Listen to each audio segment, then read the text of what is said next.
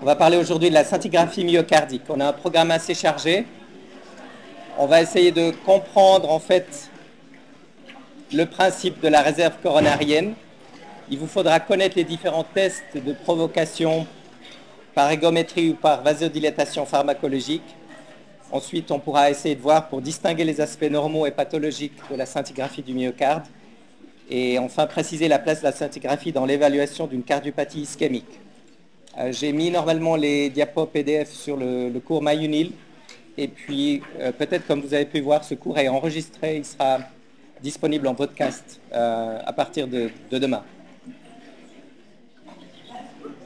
La structure du cours, quelques présentations théoriques, la façon dont on visualise les images, quelques exemples pratiques, et puis on va faire un exemple de QCM à la fin.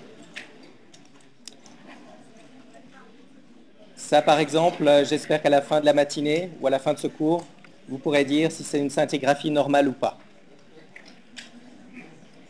Les maladies cardiovasculaires, en fait, sont responsables de plus de 30% des décès en Suisse. Et que vous soyez euh, médecin généraliste, médecin de premier recours, en fait, vous allez être directement impliqué dans la prise en charge des patients avec maladies coronariennes. Donc, c'est quand même important de savoir la façon dont on les prend en charge.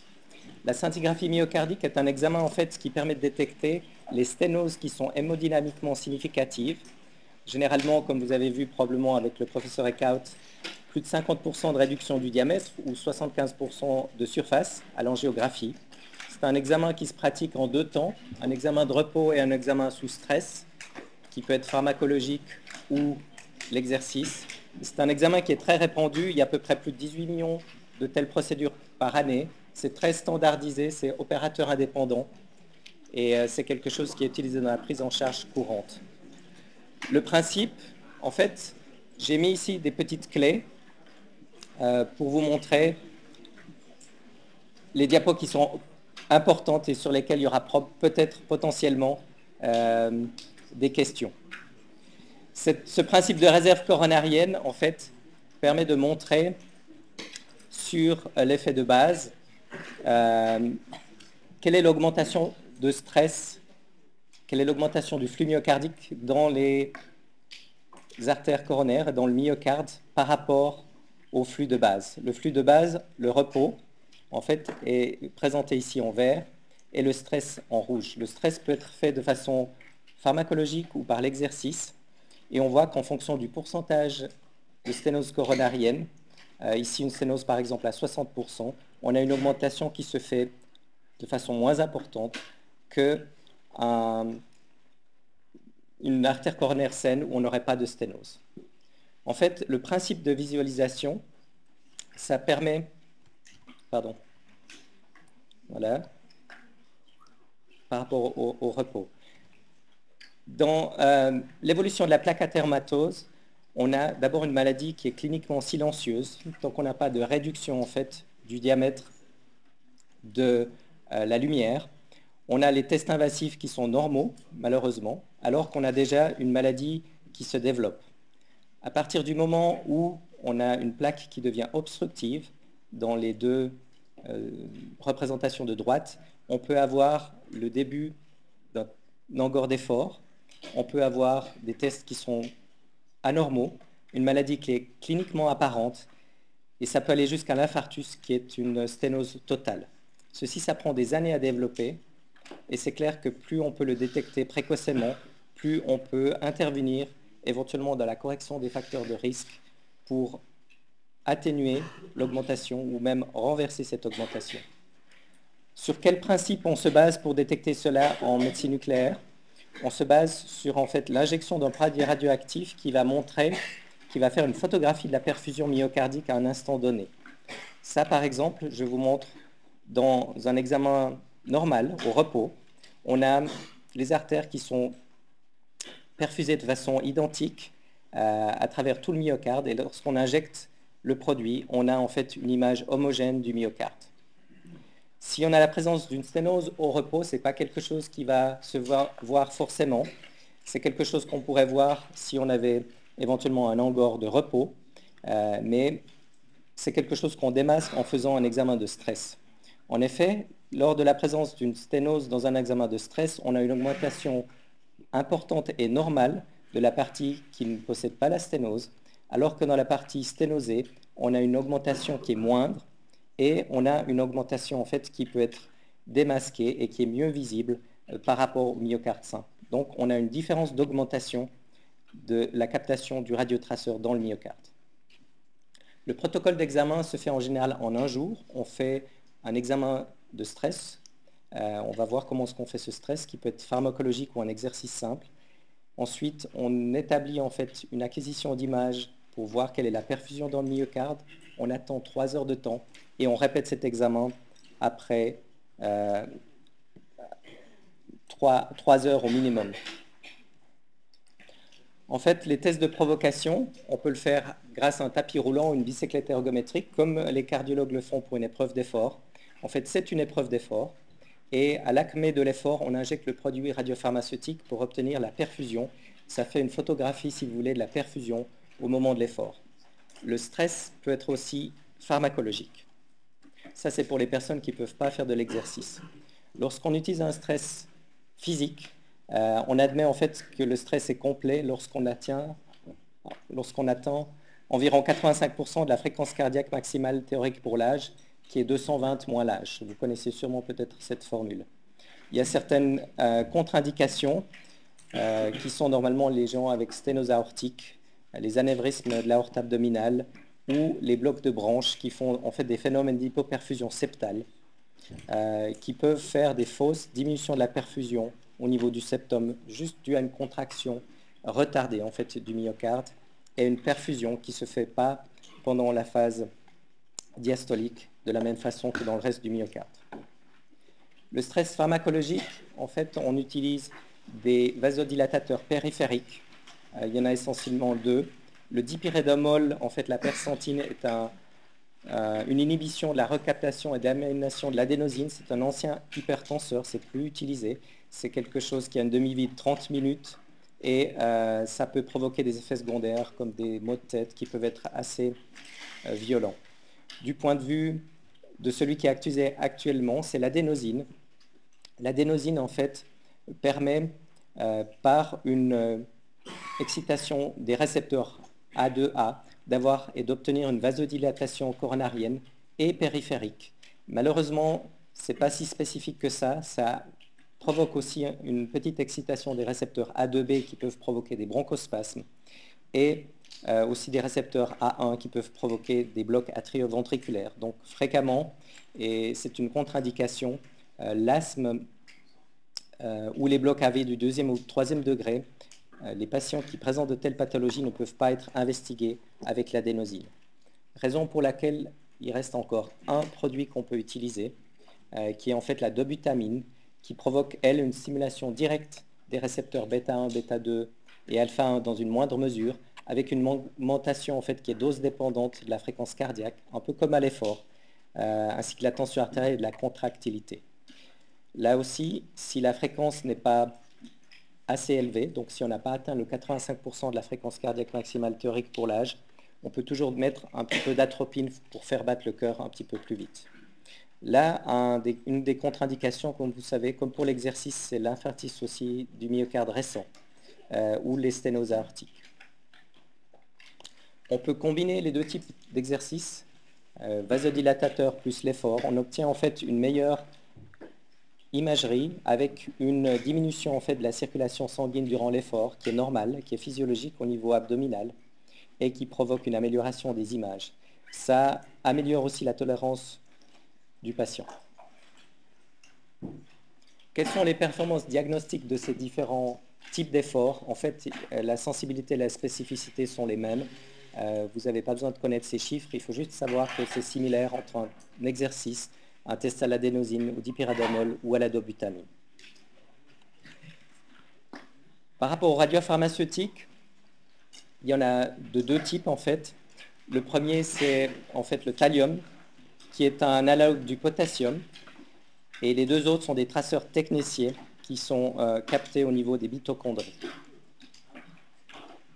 Les mécanismes de captation, le thallium, analogue du potassium, entre en fait par la pompe NAK-ATPase à l'intérieur de la cellule et s'accumulent dans les euh, cellules myocardiques viables. On a aussi, au niveau des mitochondries, la captation des traceurs technéciés par un principe ou un mécanisme qui est encore peu connu, euh, mais ça s'accumule et donc les cellules myocardiques ayant beaucoup de mitochondries, on peut obtenir une visualisation des cellules qui sont en fait actives.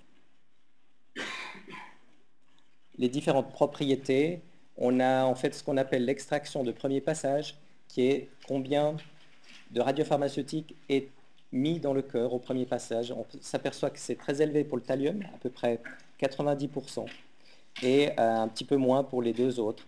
Ce qui est peut-être important là de voir, c'est que la dose effective qui est délivrée par ces examens est assez importante pour le thallium et les moindres pour les deux autres radiotraceurs technéciés. En fait, quand on compare la dose effective du corps entier euh, au niveau des doses qui sont reçues, euh, vous voyez que la radioactivité naturelle, chacun d'entre vous reçoit à peu près 4 millisieverts par année, qu'on soit exposé ou pas. Euh, c'est quelque chose qu'on peut diminuer si on vit dans certains endroits. Les personnes qui vivent dans le Jura avec le radon dans les sous-sols, ça peut être encore plus augmenté. Et on voit sur la colonne du milieu les examens radiographiques avec un scanner CT de l'abdomen qui est environ 10 millisieverts. La scintigraphie cardiaque est à peu près à 8 millisieverts, comme vous l'avez vu. Donc c'est à peu près euh, l'équivalent de deux années de radioactivité naturelle. C'est des risques qui sont très faibles d'obtenir des cancers radio-induits euh, quand on compare par rapport à la radiothérapie. Euh, l'examen PET cardiaque irradie même un petit peu moins. Je vais juste en parler brièvement à la fin. Par rapport à la représentation des images, on a une représentation qui est assez standardisée avec une représentation petit axe. Je crois que c'est suffisamment euh, parlant ici. Euh, c'est le cœur qui est coupé le long, perpendiculairement le long de son long axe et ça ressemble à, un cercle. Euh, le long axe vertical découpe, découpe verticale le long du cœur et le long axe horizontal découpe horizontal. Ça permet de bien voir en fait dans quelle région du cœur se trouve une éventuelle ischémie. Par rapport à l'affichage standard, vous avez ces coupes petit axe, axe long vertical et axe long horizontal. C'est un cœur qui est tout à fait normal avec, comme vous pouvez le voir, une captation homogène dans l'ensemble du myocarde. On peut obtenir aussi un affichage 3D qui est peut-être plus facile à, comprendre pour les gens qui n'interprètent pas ces scintigraphies euh, à longueur journée. Et on a en fait une distribution qui est relativement bien déterminée, euh, comme vous vous le rappelez au niveau des territoires coronariens. L'artère interventriculaire antérieure en fait, irrigue une bonne partie de la paroi antérieure et l'apex. Euh, la circonflexe fait la partie latérale et la coronaire droite fait la partie inférieure. Donc en fonction de l'endroit où on va voir des défauts dans cette scintigraphie, on va pouvoir les localiser et dire à peu près dans quel territoire on a euh, le souci ou le problème. On peut utiliser aussi une acquisition qui est synchronisée avec le rythme cardiaque ça permet, comme vous allez le voir, en fait, de pouvoir euh, faire une cinétique euh, cardiaque et de pouvoir faire un film. En synchronisant ici, par exemple, à chaque fois, la première partie du cycle R euh, sur plusieurs battements, on peut reconstruire en fait un petit film comme ça sur huit parties du cycle cardiaque. Et c'est quelque chose qui permet d'évaluer le mouvement. Ici, je vous montre un exemple euh, c'est clair que c'est peut-être un petit peu difficile ici de vous représenter le cœur normal, mais la partie supérieure, en fait, on devait avoir un cercle et on s'aperçoit qu'on a en fait une bonne partie du cœur qui manque, avec euh, la partie antérieure et le septum euh, qui ne sont pas visibles, aussi bien au repos qu'au niveau du stress. Et en fait, ça, ça signe un infarctus. Lorsqu'on n'a pas d'augmentation ou pas de captation visible euh, dans une partie du cœur au repos, ça correspond à la partie qui est infarcie. Et lorsqu'au niveau du stress, on a euh, quelque chose qui est similaire, ça, signe l'infarctus. Si, on va le voir après, on avait un repos qui est tout à fait normal et une diminution de l'hyperactivité au niveau du stress, ça, ça signe une ischémie. Mais ici, dans ce cœur, on peut dire qu'il y a une grande partie du cœur qui n'est pas irriguée. On peut regarder cette cartographie, cette représentation en cartographie polaire. On voit qu'il y a toute la partie de l'IVA, euh, l'apex et la partie inférieure qui sont mal irriguées. Au niveau de l'apex, on voit quelque chose qui est très noir. Ça correspond probablement à un gros infarctus. Euh, les parties qui sont en fait au niveau latéral euh, et septal, la, seule partie qui est bien irriguée, si je veux dire, c'est l'artère circonflexe. Les parties qui sont au niveau inférieur et au niveau septal, ici, pourraient être encore viables. On voit une discrète captation, mais qui n'augmente pas du tout au niveau du stress. On va en parler, on va revenir sur ce cas plus tard, lorsqu'on parlera de la viabilité myocardique. Euh, là, il s'agissait en fait d'un infarctus du myocarde, comme je vous l'ai décrit. On peut faire cette représentation en trois dimensions, et on peut voir ici, on peut mettre si on dispose d'un CT coronarien, euh, les coronaires propres du patient, ou on peut mettre des coronaires génériques. Et on voit très bien ici que la partie inférieure, euh, ici à, gauche de l'écran, euh, au niveau de l'artère coronaire droite, et la partie septale sont totalement infarcies, comme l'apex. La seule artère qui va bien, ça a l'air d'être la circonflexe. Et en fait, lorsqu'on regarde le mouvement, on s'aperçoit au niveau de l'apex, on a même un mouvement contraire, c'est-à-dire quand on va en télésystolique, on a l'apex qui sort, c'est une dilatation anévrismale, un petit peu comme un ballon. Et de la partie septale, on n'a pas beaucoup de mouvement. Le seul mouvement qui peut être visualisé ici, c'est au niveau de la partie latérale. Lorsqu'on fait en fait euh, du point de vue angiographique, on s'aperçoit que l'artère coronaire droite, qui est à droite ici sur votre écran, est très sténosée.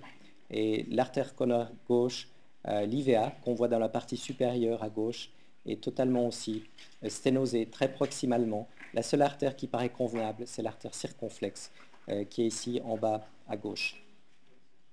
Donc ça permet de connaître avant quelle est la topographie et la topologie, et si surtout c'est une atteinte sévère. Ici, dans cette, dans cette patiente, on avait une patiente qui présentait en fait des douleurs à l'effort, on voit bien qu'au niveau du repos, on a une présentation tout à fait normale et physiologique. On voit qu'au niveau du stress, on a une diminution de la perfusion dans le niveau inférieur. Et ça, ça correspond à une ischémie de la partie inférieure.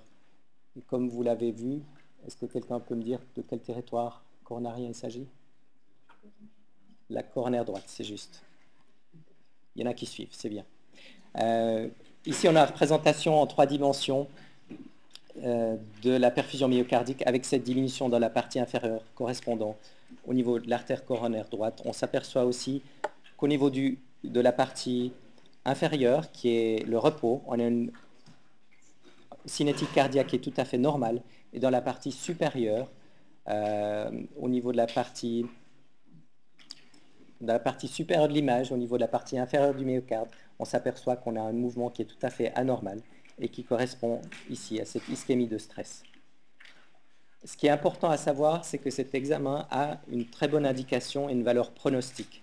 C'est-à-dire, euh, les indications à la scintigraphie myocardique que vous devez connaître aussi, c'est pour le diagnostic d'ischémie myocardique. Chez des patients qui sont symptomatiques, pour déterminer en fait quelle est l'ampleur de leur maladie et le pronostic, ou chez les gens qui sont asymptomatiques. Euh, dans des populations sélectionnées. On sait que chez les diabétiques, quand un diabétique est nouvellement diagnostiqué, c'est-à-dire peut-être après 15 ans de diabète, euh, on sait qu'il peut y avoir un diabétique sur cinq qui présente des ischémies silencieuses.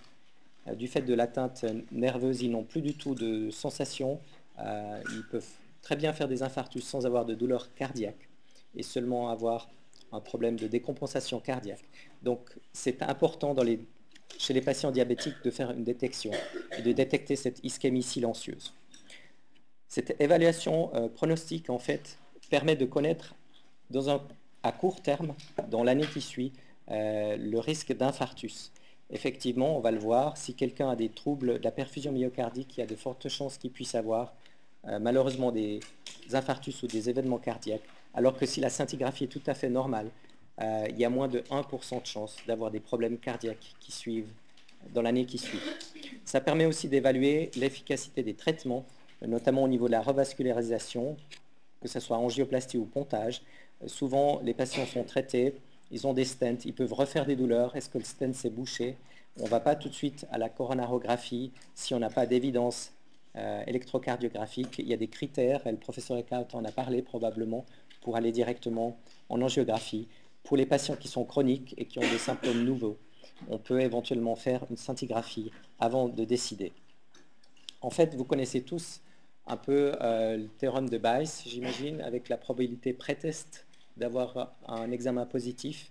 En fait, on sait avec la scintigraphie, juste basée sur l'anamnèse, ça nous donne une très bonne probabilité pré-test de maladie coronarienne.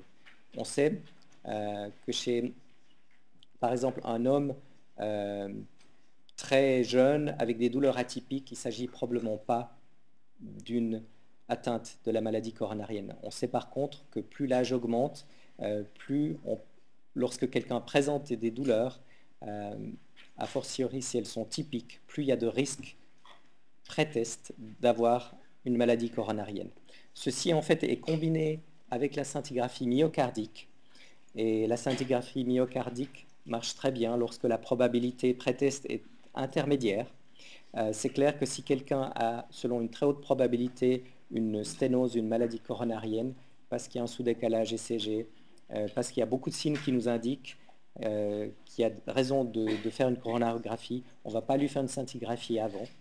chez les gens qui sont absolument asymptomatiques et jeunes, il n'y a pas de raison non plus de faire des scintigraphies de dépistage, à part pour les diabétiques.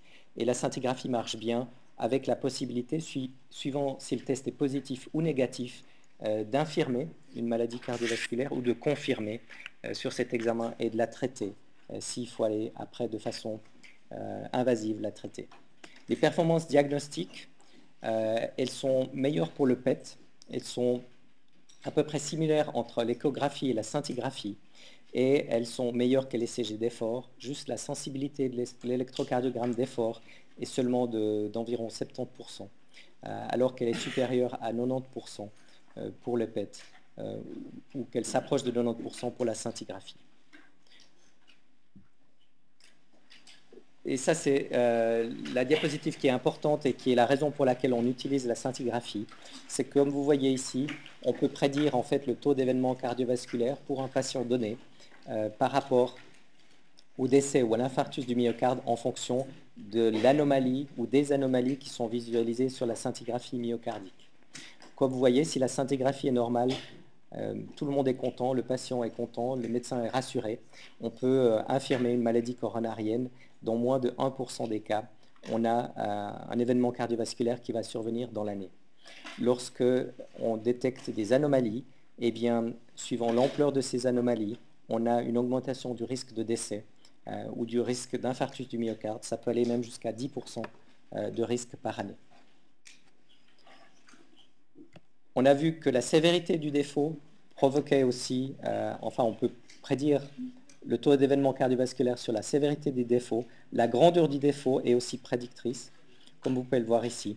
L'étendue euh, par rapport aux événements cardiaques, aux hospitalisations ou bien au total. Si on a une petite euh, anomalie, on a beaucoup moins d'événements par année que si on a une grande anomalie. Ici, vous voyez que ça va jusqu'à prédire 30% euh, des hospitalisations et des événements cardiaques chez quelqu'un s'il a un large défaut, comme la patiente que nous avons vue précédemment. La scintigraphie permet aussi d'aider au diagnostic euh, et d'aider à choisir le meilleur traitement. On sait que si on fait un traitement par revascularisation, il y a un risque qui est lié à l'opération, à l'angioplastie ou bien au pontage. Et ce risque est le même indépendamment en fait du taux ou de la grandeur du myocarde qui est ischémique. On sait par contre que si on traite de façon médicamenteuse les gens, on a un risque qui va augmenter. Plus le défaut est grand, plus le fait de traiter quelqu'un seulement avec des médicaments provoque des événements cardiovasculaires. Et on a à peu près euh, un seuil à 10%.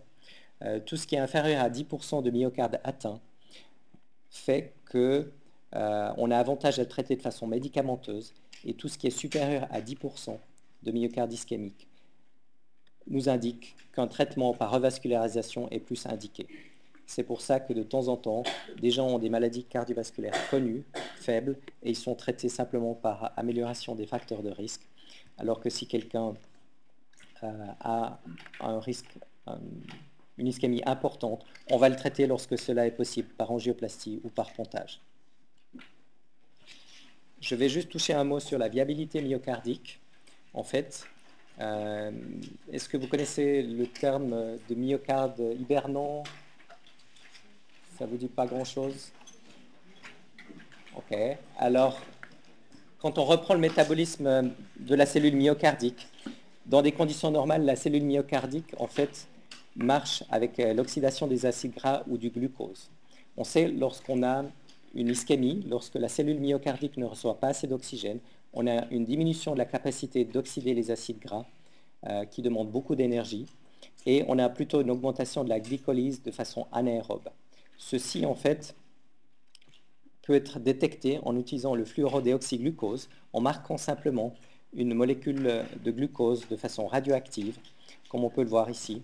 Et cette captation est similaire au glucose, simplement après la première étape de phosphorylation euh, par l'exokinase, on a une molécule qui ne peut plus aller plus loin dans le cycle de Krebs euh, et qui est emprisonnée dans la cellule myocardique. Donc en fait, cette captation des cellules myocardiques du fluodéoxyglucose, qui est un radiotraceur qu'on utilise euh, plutôt pour l'oncologie, peut être utilisé aussi pour le cœur. Et c'est un marqueur de myocarde qui est ischémique, mais encore viable. Si la cellule était totalement apoptotique ou, morte, elle ne pourrait plus capter ce glucose. Donc elle est encore viable, elle n'a probablement pas assez d'énergie pour participer à la contraction du myocarde, et elle se met comme ça dans un état hibernant euh, qui peut être détecté avec le PET. Bien sûr, il faut pousser le cœur à utiliser du glucose de façon préférentielle par rapport aux acides gras. Ici, on a juste un exemple d'un patient qui vient pour un examen oncologique, euh, donc agent. On n'a pas trop de captation du fluorodéoxyglucose au niveau du cœur. Et on a en fait de l'autre côté un patient euh, qui a ingéré 50 grammes de glucose. Euh, c'est la, moitié d'une tablette de chocolat, c'est dur à avaler dans un verre d'eau, c'est très sucré. Simplement, ça provoque en fait une glycémie, une hyperglycémie transitoire, et le cœur se met à utiliser le substrat qui est plus prépondérant au niveau de la circulation sanguine. Et on a une captation avec une belle visualisation, comme vous pouvez le voir ici à droite, euh, du cœur. En fait, le principe de euh, viabilité myocardique, c'est de voir cette perfusion qui est ici représentée sur la première ligne. Euh, lorsqu'on a une perfusion normale et un métabolisme sur la seconde ligne qui est normal, c'est l'aspect normal du myocarde. Lorsqu'on a un myocarde qui n'a plus aucune partie qui est viable, donc lorsqu'on a une nécrose, un aspect cicatriciel ou un infarctus qui est complet, on a en fait ce qu'on appelle un match entre la perfusion et le métabolisme. Les deux se recoupent et comme vous pouvez le voir sur cette image ici centrale, on a euh, une allure qui est similaire des deux examens. Tandis qu'à droite, on a une, partie du myocarde, la partie latérale, euh, comme vous pouvez le voir ici, qui est hypoperfusée, donc avec une diminution de la perfusion par rapport au reste du myocarde, avec cependant au niveau du métabolisme un métabolisme augmenté ce qui correspond en fait à une utilisation anaérobe et à une partie viable du myocarde. On peut dire que dans cette partie, malgré qu'elle soit hypoperfusée, il y a des cellules myocardiques viables qui souffrent et qui vaut probablement la peine de récupérer pour obtenir une fonction. En fait, on sait que cette présence de myocarde viable, si elle couvre plus de 20 à 30% de la surface du myocarde et si on peut rétablir la perfusion, on va en fait avoir une récupération fonctionnelle euh, cette partie du myocarde va pouvoir participer à la contraction du cœur après revascularisation. Ici, on a l'exemple de cette patiente, euh, cette vignette clinique numéro 2, qui avait une diminution très étendue de la partie antérieure, une nécrose de l'apex et euh, de la partie latérale du myocarde. Lorsqu'on lui fait son examen de métabolisme, qui est la deuxième ligne ici sur toutes ces images, et la cartographie polaire de droite, on s'aperçoit que les régions hypoperfusés sont aussi euh, bien euh, viables. Et cette patiente peut récupérer en fait euh, d'une certaine insuffisance cardiaque qui pourrait s'installer autrement. Elle pourra en récupérer si on procède à une revascularisation. En fait, hormis ici l'apex qui était nécrosé, tout le reste du myocarde était viable. On sait que suivant le nombre de segments qui sont viables au niveau du PET, on peut avoir une récupération. Et plus on a une, grande partie de mismatch, plus on a de, de territoire viable, plus on peut avoir une récupération de la fraction d'éjection. On s'aperçoit ici qu'il y a un certain nombre de patients pour qui la fraction d'éjection n'augmente pas, mais on a une diminution de la catégorie en fait, d'insuffisance cardiaque euh, qui est quand même nettement appréciable si quelqu'un passe d'une euh, classe 3 euh, en classe 2. Il peut à nouveau remonter les, les, escaliers, il peut avoir une qualité de vie qui est franchement améliorée. Et ceci, en fait, est visible ici sur ces courbes de survie avec la présence, lorsqu'on a un mismatch entre la perfusion et le métabolisme, d'une amélioration en fait, de la survie des patients qui sont traités par pontage, euh, alors que dans la partie de droite, on a pour les patients qui ne présentent pas de mismatch au PET, donc pas de myocarde viable, on n'a euh, pas de différence significative entre un traitement euh, médicamenteux ou un traitement par pontage sur ces images. Je vais juste brièvement parler encore du PET-CT, qui est les dernières technologies dont on dispose en médecine nucléaire, avec la combinaison de la morphologie, ici à gauche avec le CT, et de la médecine nucléaire, le PET à droite. Le PET cardiaque présente quelques avantages par rapport à la scintigraphie. Il y a euh, une meilleure résolution, des moins de radiation aux patients. On peut obtenir aussi en fait une mesure quantitative du flux myocardique, contrairement à la scintigraphie qui est une mesure relative. On mesure toujours par rapport aux parties les mieux perfusées du myocarde. En fait, à l'aide d'un petit générateur ici qui a une demi-vie, qui produit un produit qui a une demi-vie de 73 secondes, on peut injecter directement le produit radioactif au patient euh, et obtenir des images qui nous permettent en fait de démasquer les maladies microvasculaires, comme ici, euh, représentées sur cette image, avec, si on reprend juste l'image de scintigraphie, une image à peu près normale pour l'individu sain, comme pour le patient.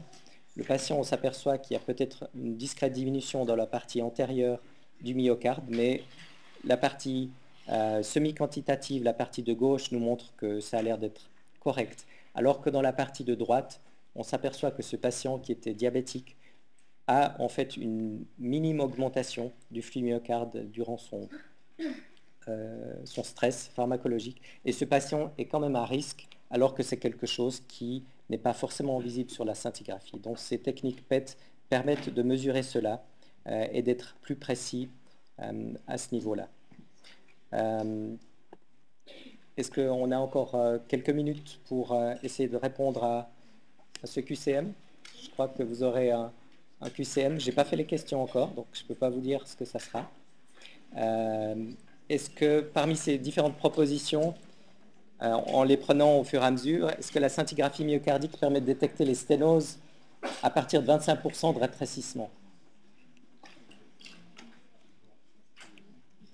Alors, peut-être j'ai pas insisté assez, si vous reprenez sur la réserve coronarienne, c'est vrai qu'avec 25% de réduction, on n'a pas une diminution significative euh, entre l'examen de stress et de repos, et on peut les détecter seulement à partir de 60% ou plus. Donc la partie A est fausse.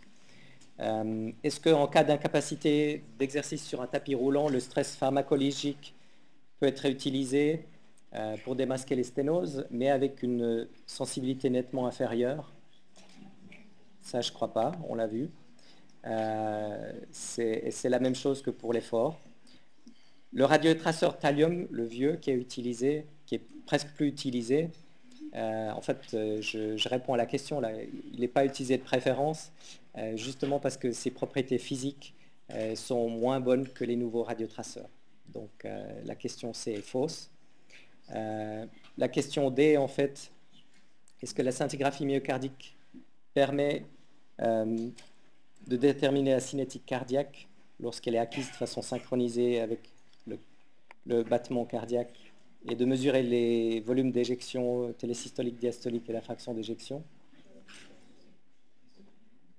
Alors euh, oui, j'ai peut-être pas montré les chiffres, je rajouterai peut-être ça sur le, sur le site web. Euh, on a la possibilité de mesurer cela parce que vous avez vu des images qui montrait le cœur battre. Donc on arrive à mesurer effectivement ces différentes mesures en millilitres et la fraction d'éjection en pourcent. Donc c'était la, réponse juste. Et la cicatrice d'infarctus, en fait, euh, n'est pas un défaut de perfusion sur les images scintigraphiques à l'effort, mais plus visible sur les images de repos. C'est visible dans les deux cas. Voilà. Euh, je ne sais pas si vous avez des questions particulières. Comme je vous ai dit, la FVM va mettre ce cours sur euh, iTunes si vous avez besoin de le revisualiser. Et sinon, je vous souhaite une bonne journée. Merci.